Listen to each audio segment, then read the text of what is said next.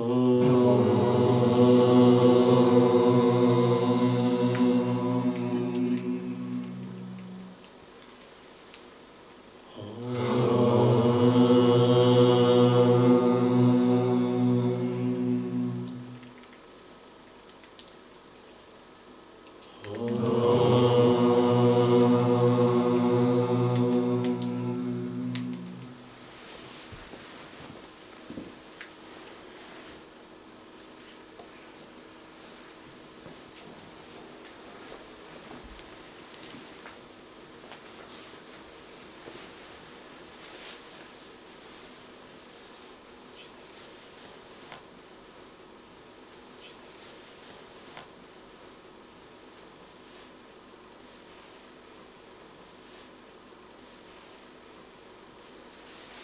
Так, это статья, которая мной написана для трансгуманистического сайта, но поскольку она посвящена Дхарме, я дам к ней комментарии, поскольку то, что в ней излагается, в общем, относится прямо к учению, к теме учения.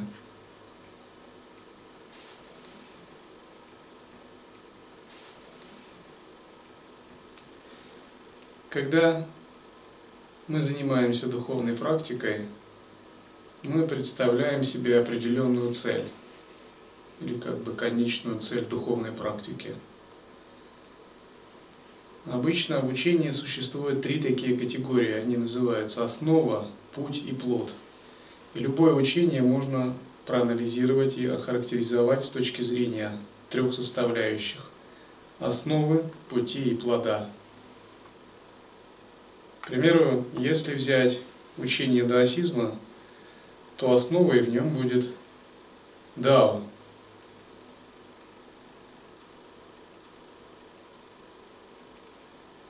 Великий предел, тайцзи, непостижимое сознанием реальность.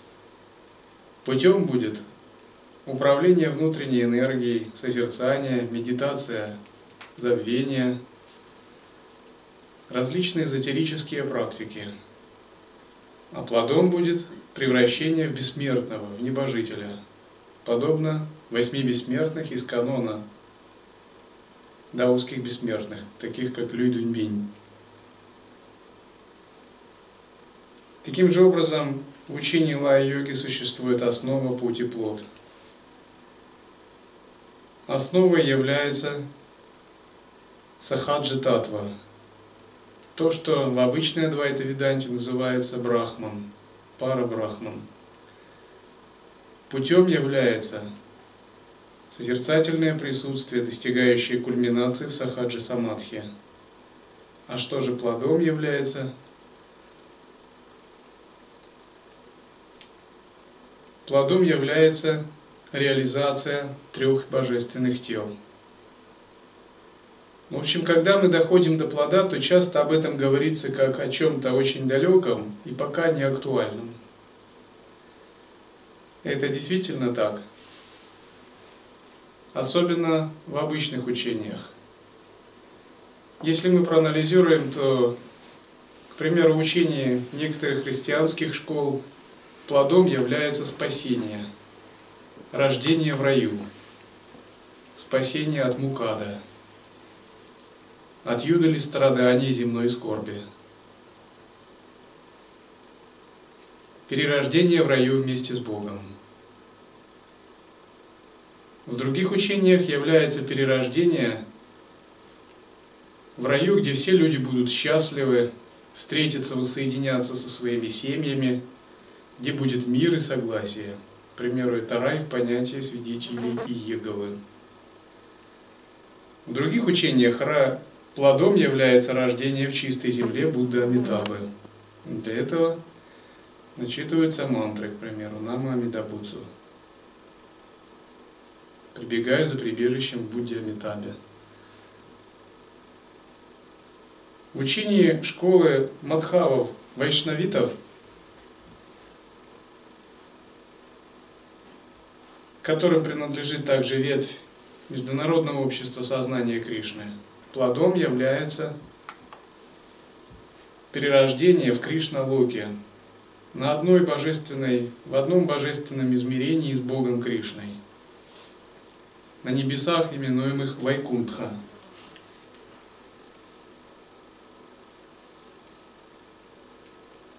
Это реализация одного из видов освобождения. Быть салокия мукти, быть на одно, в одном измерении вместе с Богом.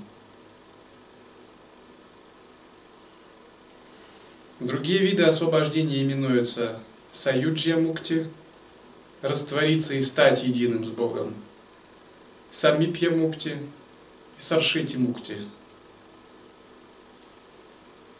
быть спутником в мандале Бога, иметь такой же облик и энергию, как у Бога. Это все различные виды плодов, которые предписывают различные виды тантрийской садханы. Идеалом или плодом для Адвайта Веданты является саюджа мукти, то есть раствориться в Боге.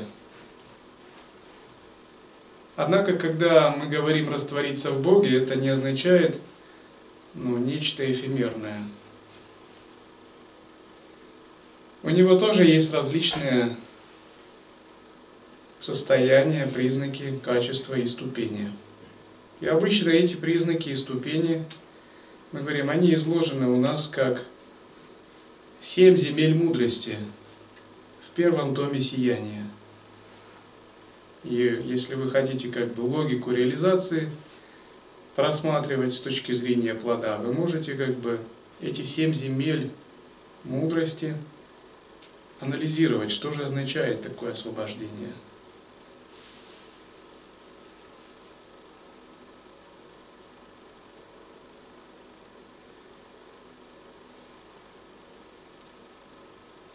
В других духовных системах некто просто желает избавиться от грехов. В-третьих, заслужить Царствие Небесное. С точки зрения Адвайта Веданты мы пытаемся в качестве плода стать Богом. Именно поэтому мы медитируем Ахам Брахмасми. И когда человек реализовывает одну из ступеней такой идентификации Ахам Брахмасме, то говорят, он обрел плод в виде трех самосовершенных тел. В виде тела мудрости, джняна деха, в виде тела наслаждения и богатства форм, пранава деха, то есть тело, состоящее из вибрации – и совершенное йогическое тело, именуемое сидхадеха или шудхадеха, иллюзорное тело в мире людей или в мире проявленном. Его аналоги в тибетском буддизме это нирманакая, самхугакая и дхармакая. Но на самом деле, когда мы говорим о реализации трех тел, это не означает, что плод учения исчерпывается тремя телами. На самом деле, такая реализация не исчерпывается вообще никакими цифрами тел или только телами. Скорее, это указание на три аспекта, которые достигают полного очищения, на три аспекта нашего сознания.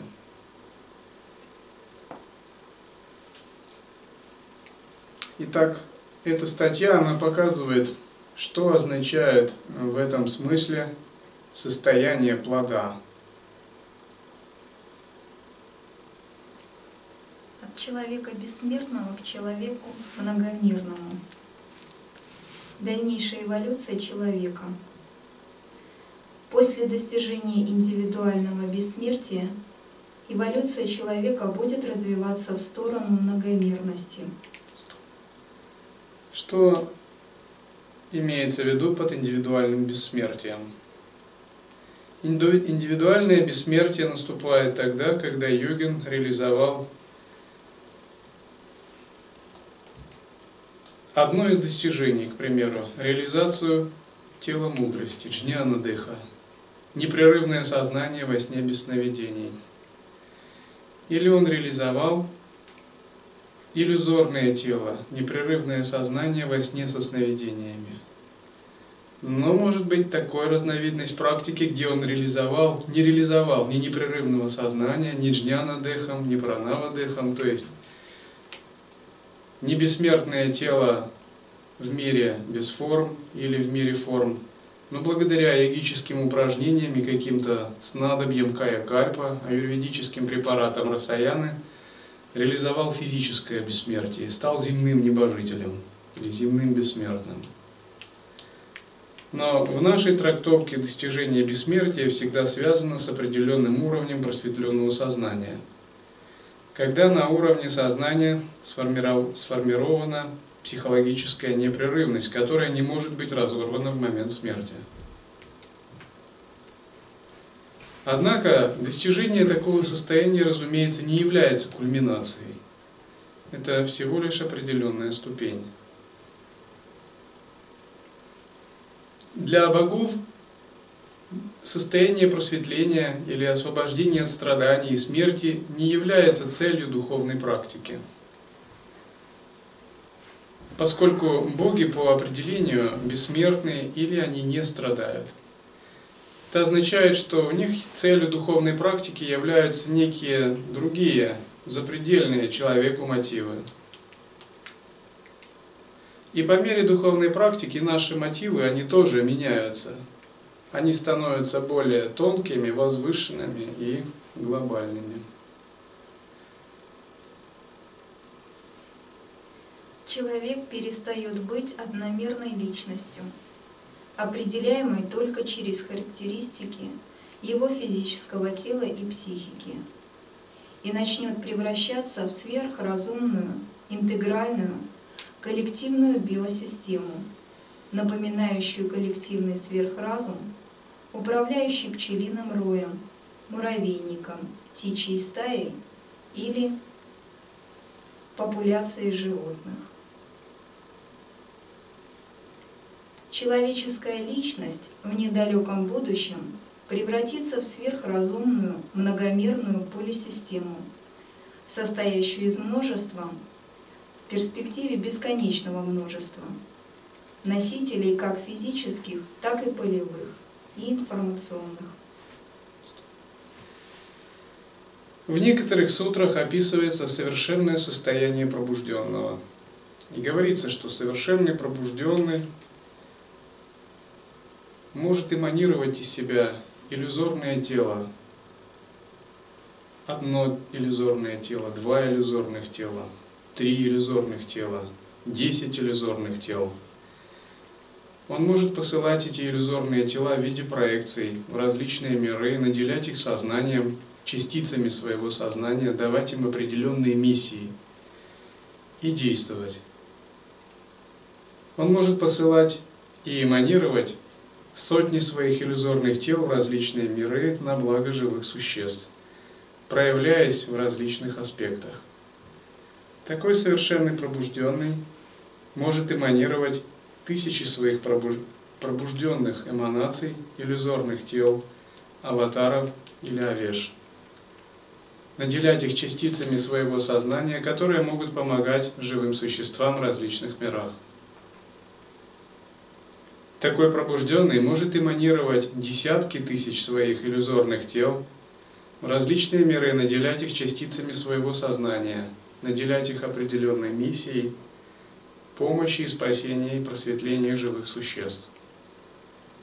Такой пробужденный может эманировать миллионы своих иллюзорных тел в различные миры и реальности, наделять их частицами своего сознания, своей миссией – энергией.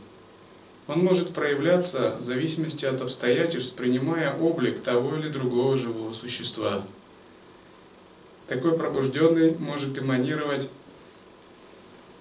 миллиарды своих иллюзорных тел в различные миры, проявляясь, перенося в них часть своего сознания, проявляясь на благо живых существ.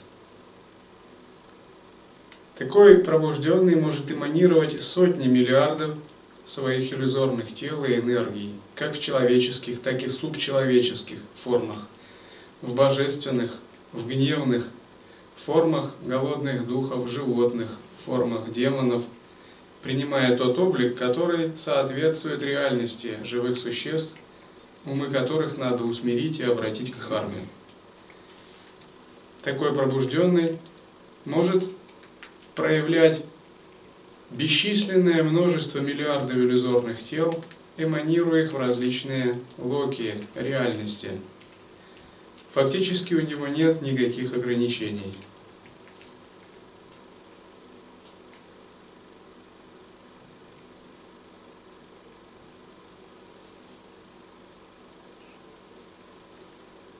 Многомерный богочеловек в религиозной мифологии древних цивилизаций – Такое состояние тождественно понятию Бога или Божества в древних мифологических и религиозных системах Древней Греции, Скандинавии, Индии, Египта и Тибета. Практически все мировые религии содержат многочисленные мифы о сверхразумных существах, богах, которые руководили когда-то человеческой цивилизацией, живя на Земле. Это дает все основания предполагать, что состояние Бога, божества, описанного в древних мифах, является следующей эволюционной ступенью для каждого человека лично и для всего человечества в целом. Изображение и описание многоруких и многоголовых богов традиционных иконографии и мифологии древних религий, в частности индуизма, китайского и тибетского буддизма – указывают на факт многомерности их личностей и многовариантности их проявлений. В тех же источниках часто описываются святые и бессмертные, великие адепты-подвижники, которые благодаря своим духовным упражнениям обрели такую силу разума, что уподобились божеству. Такой святой бессмертный волен принять облик человека, птицы, насекомого, животного, дерева, леса, дома или моста, реки, луны, солнца, родиться как обычный человек из чрева обычной женщины и даже сотворить целую собственную вселенную с ее мирами и законами.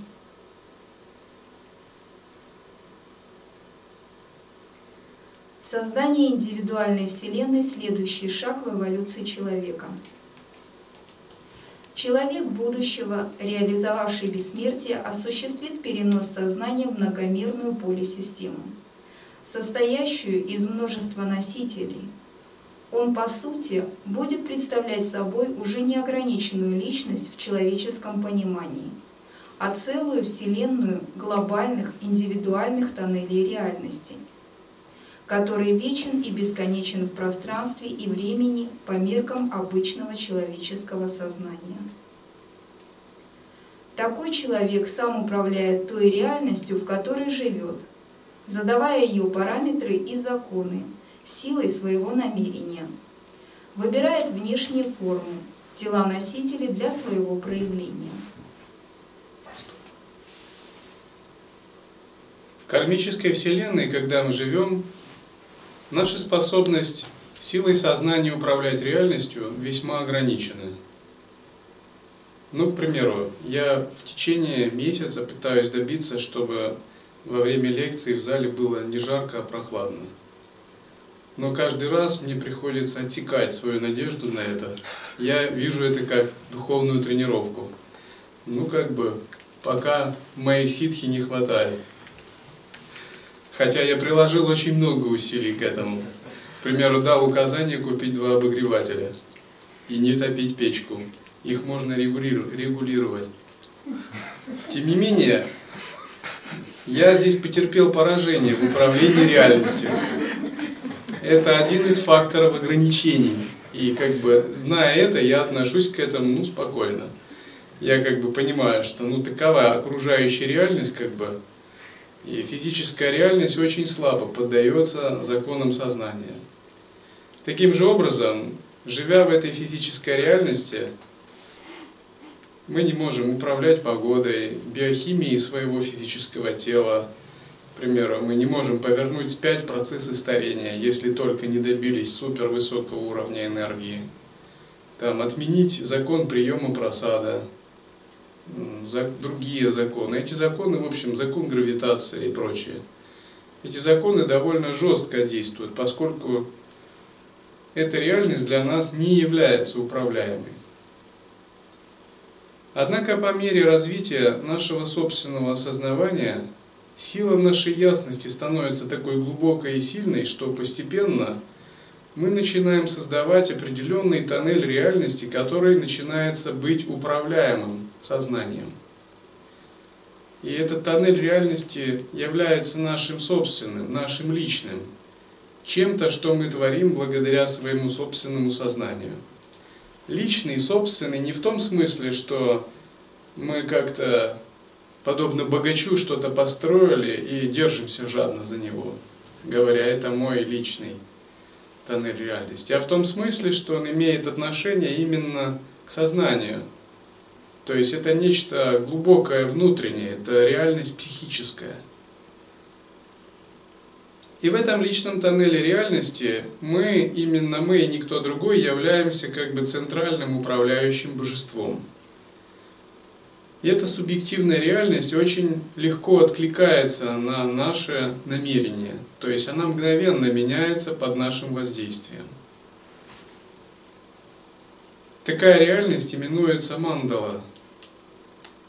И в процессе духовной практики, когда йогин обретает достаточную силу сознания, такая реальность постепенно начинает создаваться – и все, что мы делаем, когда мы хоть немного утвердились в плане духовной практики, это пестуем и создаем постепенно вот именно такую тонкую духовную реальность. К примеру, где-то давно у Карлоса Кастанеды я читал эпизод, где одна женщина-шаманка привела этого профессора в сновидение – свое собственное сновидение в церковь.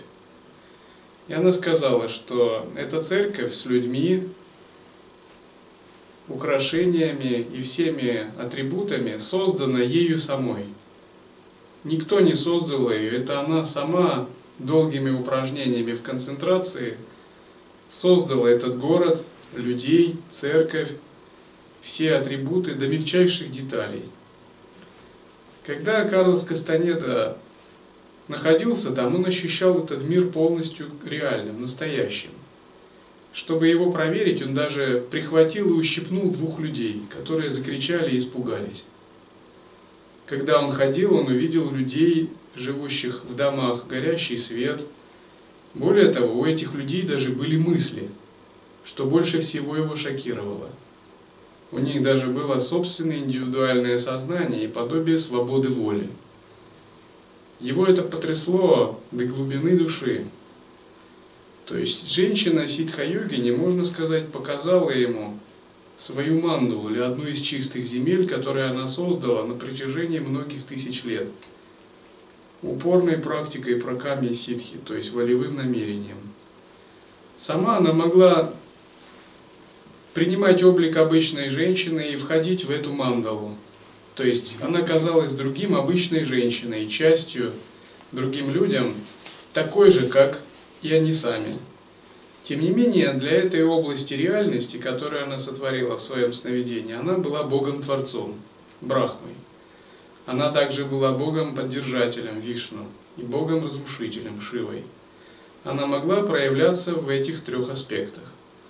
То есть силой только одного своего сознания она могла либо создать, либо разрушить эту Вселенную.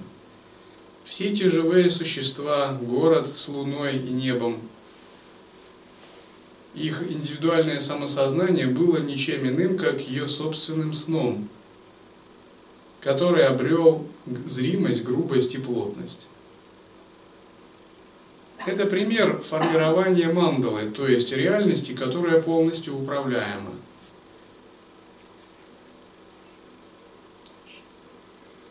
Говоря современным языком, его энергия является сложнейшим, многоуровнем, многоуровневым, интегральным, мультимедийным энергоинформационным пси-пространством, а его сознание — единственным главным оператором, управляющим этим пространством. Согласно закону эволюции, такое пси-пространство, его энергия имеет тенденцию со временем бесконечно увеличивать количество своих носителей и расширяться, эманируя все новые и новые формы проявления и увеличивая не только распределенность в пространстве, но и свою мирность. Это происходит в силу того, что сознание обладает бесконечным потенциалом по своей природе. И такой потенциал всегда склонен увеличивать число и мирность своих тел-носителей по мере эволюции. Когда такое количество так велико, что начинает стремиться к бесконечности,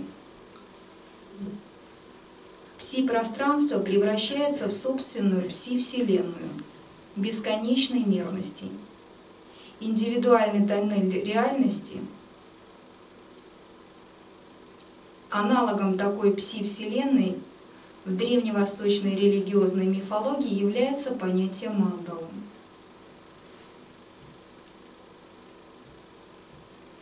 Мандала – жизнь Бога-человека-творца в центре Вселенной. Мандала в этом контексте переводится как духовная область, полностью управляемая сознанием. Психокосмограмма человека, созданная им самим внутри своего сознания. Такая реальность, мандала, целиком зависит от сознания человека, создавшего ее который всегда находится в центре собственной Вселенной, как ее единоличный Творец. В низших тантрах тибетского буддизма или индуизма, крия, чаря, йога тантры, существует практика медитации на мандалу. К примеру, йогин посвящается в мандалу чакра самвары, гухья самаджи, ямантаки – получает передачу одной из материнских или отцовских тантр и очень долгое время концентрируется на этой мандале, визуализирует ее с целью отпечатать ее так в своем сознании, чтобы она была так же реальна и видна, как и предметы внешнего мира. Когда он концентрируется на ней годами, то визуализируемая мандала становится более реально для него, как психический феномен, нежели внешние объекты. Мандалу он представляет в виде круга, в который вписан в квадрат, а в этом квадрате есть четыре входа, четыре портала. Также там есть входы, связанные с пятью элементами. По бокам там расположены божества, а сам он медитирует, представляя себя в облике центрального божества супругой, женской, женским аспектом своей энергии. Таким образом, он длительное время сосредотачивается на чистом видении, создавая такое пространство внутри себя. Обычно так практикуются ниши или начальные тантры, связанные с визуализацией. В высших тантрах, к примеру, таких как Ану-йога, мандала не творится визуализацией постепенно. Она манифестируется мгновенно, то есть проявляется сразу. Она не выстраивается атрибут за атрибутом. Однако понятие мандалы в анутара тантре отличается, и в лай-йоге в том числе. Мы не занимаемся визуализацией специально для создания мандалы. Мы считаем, что подобный как бы тоннель реальности или мандала создается просто практикой самого созерцания. Когда ваше созерцание становится укорененным, устойчивым, то естественным образом расцветает чистое видение, божественная гордость и различные тонкие аспекты сознания. Именно благодаря такому созерцанию, благодаря безусильному присутствию начинает формироваться принцип мандалы – Сознание оператор, руководящее такой мандалой или индивидуальным тоннелем реальности, в восточных духовных системах именуется Мандалалишвара. Мандалишвара. Мандалишвара. То есть создатель, творец, повелитель, владыка. Мандалишвара – это термин, указывающий на главенствующее сознание внутри мандалы или центральное божество. Часто такой титул в Индии, э, как бы им наделяют руководителя главы, главу группы саньясинов, главу ашрама или каких-то организаций ашрамов, просто выдающегося человека, который стоит во главе какой-либо э, духовной структуры. Однако принцип мандалы и мандалишвары не относятся только к внешнему миру. Можно сказать, это изначальный космический принцип, который заложен во все проявления жизни. В данном случае мандала есть динамическое развертывание внешней энергии, шакти. Мандалишвара есть статичное, недифференцированное сознание, принцип Шивы.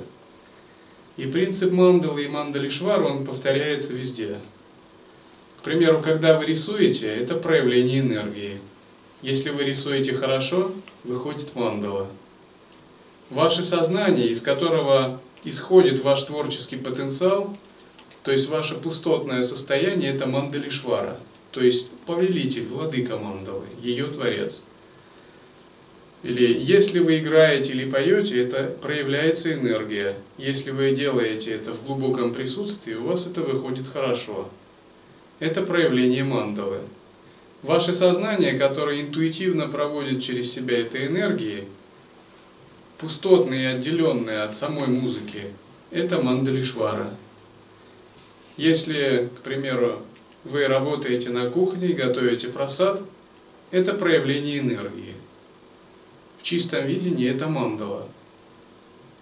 Если вы находитесь в глубоком присутствии, вы проявляете энергии мандалы кухни благоприятно. И ваше сознание, которое руководит этим, является мандалишварой, то есть повелителем этих энергий. То же самое, если человек ведет автомобиль, приборы, рули, колеса, дорога, погодные условия, все это часть мандалы. Он же сам является управляющим, управляющей структурой, сознанием, то есть мандалишварой. К примеру, монастырь в данном случае также является такой мандалой –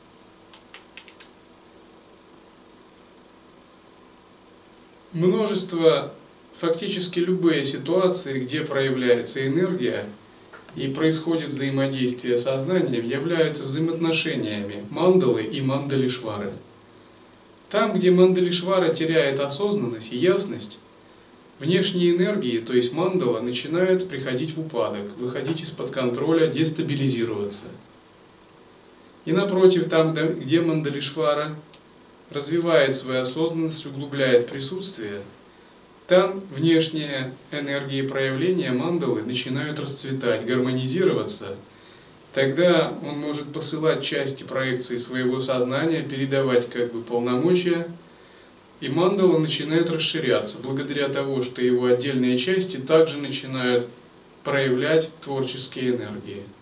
Таким образом, этот процесс может продолжаться бесконечно.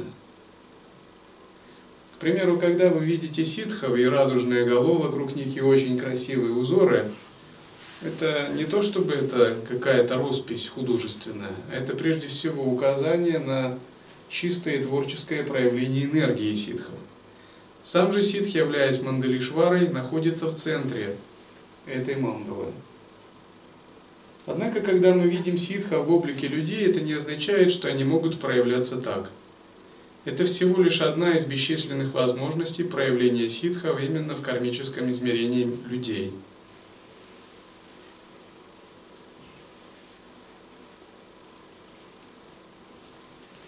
Такой Бога-человек может устанавливать собственные законы и константы времени, пространства причинности в пределах Вселенной своего индивидуального тоннеля реальности – он может творить дочерние тоннели реальности, посылая туда свои проекции в качестве суб субоператоров. Используя проекции, он может объединять свои индивидуальные тоннели реальности и индивидуальные тоннели реальности других, людей или богов, и входить в иные тоннели реальности, которые созданы силой сознания других. По мере эволюции сознания он может творить множество своих проекций, обладающих полнотой его управляющей власти – и образовывать новые бесчисленные мандалы и соединять их в гигантские конклавы вселенных, мегамандалы. Подобный процесс может длиться бесконечно во времени и пространстве. Такой Бога-человек может проявлять, проявляться, принимая любой облик от Бога-творца Вселенной до обычного человека – его иллюзорным, тел, его иллюзорным телам, энергиям, проявлениям, манифестациям, проекциям, играм нет конца. Сам же он по своей сути будет находиться всегда в центре своей психокосмической Вселенной, будучи не вовлеченным свое творение, погруженным в созерцание и независимым от своих проявлений. Подобное положение полностью соответствует описанию ведических сакральных текстов принципа бескачественного, безатрибутного брахмана, абсолюта. Всевышнего разума, который проявляется, эманируя свои бесконечные энергии и играя ими в момент творения, поддержания и разрушения Вселенной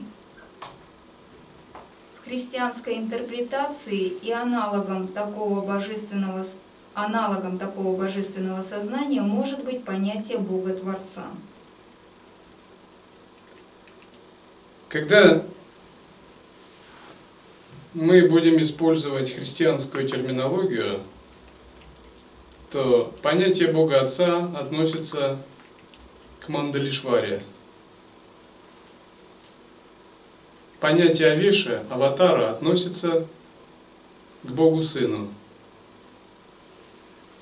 А понятие творческой или творящей энергии можно отнести